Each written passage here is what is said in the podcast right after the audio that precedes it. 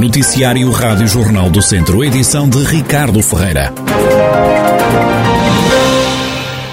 O Tribunal de Viseu condenou o antigo comandante dos bombeiros de Rezende, José Ângelo, a 12 anos de prisão por ter abusado sexualmente de duas raparigas com deficiência que frequentavam a escola onde trabalhava. O homem de 52 anos foi condenado por 83 crimes, dos quais 78 por abuso sexual de pessoa incapaz de resistência agravado, 4 de abuso sexual de pessoa incapaz de resistência e 1 por coação agravada na forma tentada. Ao todo, e de acordo com o jornal Correio da Manhã, o ex-comandante foi condenado a 250 anos de cadeia, mas o coletivo de juízes atribuiu-lhe a pena única de 12 anos em cúmulo jurídico. Os abusos aconteciam sobretudo na escola onde José Ângelo era funcionário, já depois de ter deixado o comando dos bombeiros de Rezende.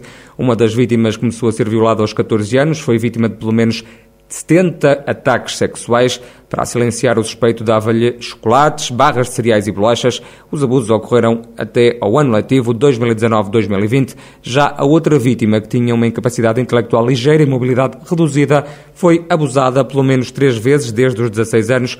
O arguído dava-lhe doces e dinheiro para acalar. O julgamento aconteceu no Tribunal de Viseu à porta fechada.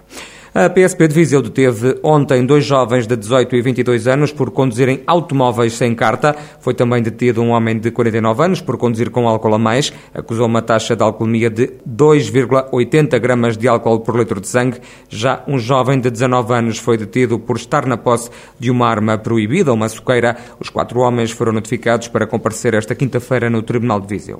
O Supremo Tribunal Administrativo deu razão ao município de São Pedro do Sul num caso relativo a processos de regularização de IVA.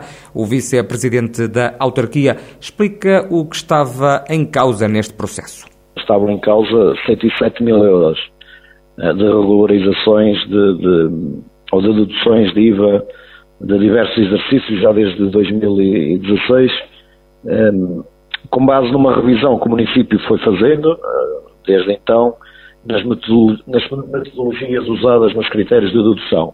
Mas eu gostava eh, aqui eh, em causa, e sobretudo o litígio, digamos assim, com a autoridade tributária, um, tinha a ver com o período em, em, que nós pedíamos a regularização desse mesmo IVA, isto é, não estava em causa o, o direito que assistia ao município da dedução, mas sim o prazo com que estava a pedir essa regularização. E, portanto, foi no fundo essa questão uh, que levou a todo este processo judicial uh, e que culminou com esta decisão do Supremo Tribunal Administrativo. E que, no fundo, veio, veio dar razão ao município na recuperação destes 107 mil euros e que nos permite também, de hora avante, continuar com, com esta metodologia no que toca ao cálculo aos critérios de dedução do, do IVA o autarca recusa falar numa vitória. Não se trata de vitória, nós achamos que é o, que é o justo, o legal e, o, e, o, e aquilo que competia ao município. Então, em causa aqui, tinha a ver sobretudo com algumas atividades uh, às quais estávamos a liquidar IVA e para as quais também não podíamos ou não estaríamos a deduzir um, ehm, o respectivo IVA, sobretudo, e posso dar aqui dois ou três exemplos, tem a ver com, um, ehm, com atividades que, tenha, que tenham a ver com, com a prática desportiva, com o uso dos nossos pavilhões e também no setor das águas, sobretudo essas duas é que tinham, é que tinham um, mais estas situações.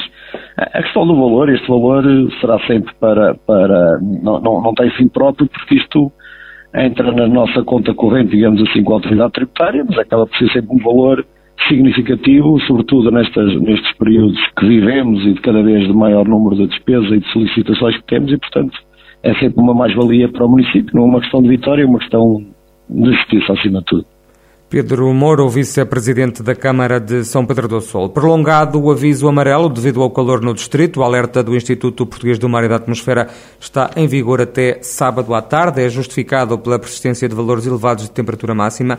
Para esta quinta-feira são esperados 33 graus. Amanhã o mercúrio no distrito bate nos 34. No fim de semana a máxima ronda os 36 graus. E atenção, na segunda-feira já são esperados perto de 39 graus no distrito de Viseu. Seis altas e cinco admissões são estes os números mais recentes da pandemia da Covid-19 no Hospital de Viseu. Nesta altura estão internadas 29 pessoas com o novo coronavírus. Em enfermaria estão ocupadas 26 camas. Nos cuidados intensivos estão hospitalizadas três pessoas devido à pandemia.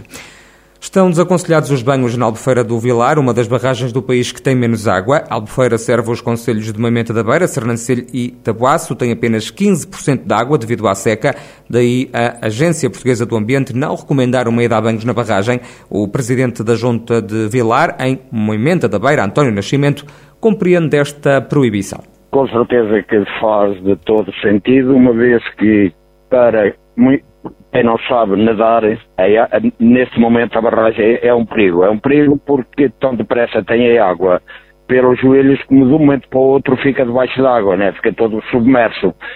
É, dado que a inclinação é muita, muito superior à que se faz sentir quando a água está mais cá para cima, não é?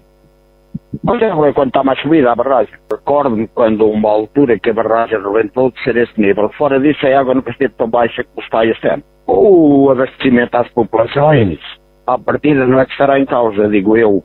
Agora, o, o, há outras coisas que se faziam, como regalos pomares eh, e outras coisas mais, água que tiravam da barragem, não sei se isso será aguentado por muito tempo. Na freguesia da Faia, em Sernancelho, o presidente da Junta, Carlos Teles, assume que esta medida vai ter impacto económico e no turismo da localidade. Analisada vai sair, porque isto, por causa do turismo, isto no verão era frequentado principalmente aos fins de semana por milhares de pessoas, não é? Sendo assim, não está proibido, está desaconselhado, não é? Eu estou meio de acordo, porque realmente a barragem encontra-se num sítio um bocado perigoso, eram os antigos terrenos de cultivo e tem muros, poços, muito lodo. É, é bom que façam atenção a isto, porque principalmente às crianças e a quem não sabe nadar, porque a barragem encontra-se assim numa zona um bocadinho, não direi perigosa, mas desajustada para banhos. E pode haver algum tipo de acidente se as pessoas não estiverem atentas? Sim, isso poderá haver, não é?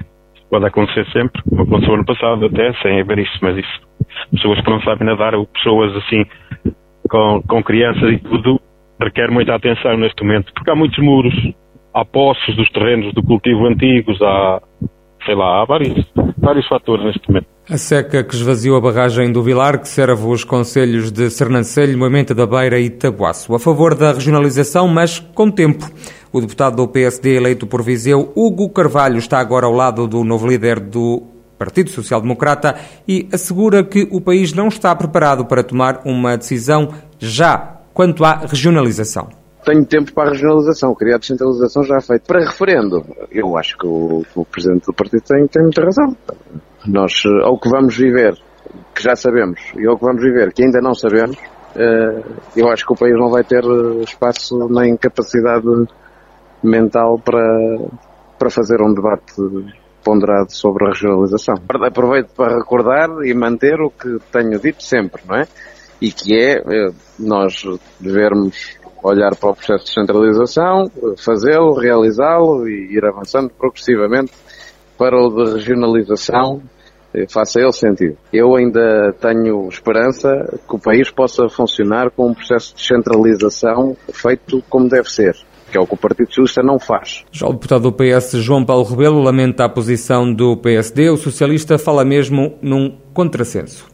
Principal partido da oposição eh, que ainda agora elegeu um líder e teve um congresso, manifestou eh, não estar disponível para esse consenso alargado que não só eh, o país, diria, beneficiava com ele, como a própria Constituição assim o exige. E, portanto, lamento, lamento que, no fundo, eh, algumas reformas essenciais para o país sejam sistematicamente adiadas eh, e, e, ao mesmo tempo, com um discurso da oposição, como temos ouvido, acusando o governo, no fundo, de não promover essas reformas, eh, mas não estando disponíveis, eh, no fundo, para discutir essas mesmas reformas que são essenciais para o país. E, portanto, há aqui um contrassenso que me parece evidente e o que lamento é que seja o país, é que sejam os portugueses a, a prejudicarem-se com isso.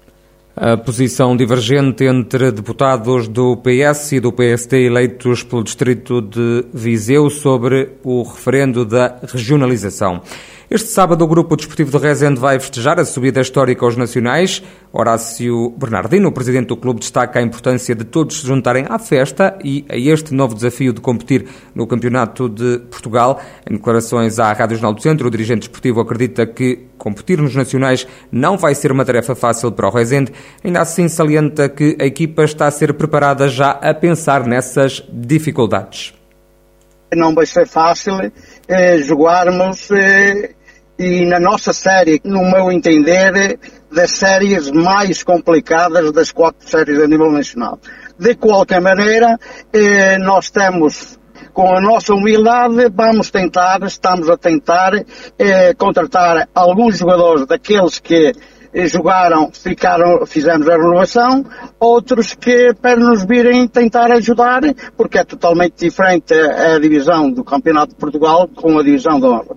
Portanto, nós estamos a tentar ir buscar alguns para nos vir ajudar para essa nova etapa, eh, jogarmos no Campeonato de Portugal e dentro da possibilidade, da nossa possibilidade, que não é, não é fácil por causa monetariamente, tudo isso, e nós, no nosso Conselho, que não há muita indústria ou não há indústria, teremos que tentar, através do nosso município, do, do seu Presidente da Câmara, dos seus vereadores, a tentar nos dar uma ajuda, porque sem essa ajuda não poderemos competir no Campeonato de Portugal. Horácio Bernardino adianta ainda que Paulo Amor vai continuar à frente do comando técnico do Rezende. O nosso ministro Paulo Amor eh, foi jogador e bom jogador nos tempos dele como jogador nos campeonatos de Portugal, eh, Falgueiras, Amarante, Vila Real e portanto como técnico já passou também nesses grandes clubes, é uma pessoa muito humilde, muito educada, muito trabalhadora e por isso, por tal motivo, eu não poderia deixar sair eh, com um trabalho excelente que ele fez na época que findámos e, portanto, para isso eh, não, não, não, pude deixar. Eh, chegamos de acordo e vai manter eh, mais um ano, 22-23. Horácio Bernardino, presidente do Rezende, que pela primeira vez compete nos campeonatos nacionais em 93 anos de história. Este sábado vai ser festejada a subida ao Campeonato de Portugal.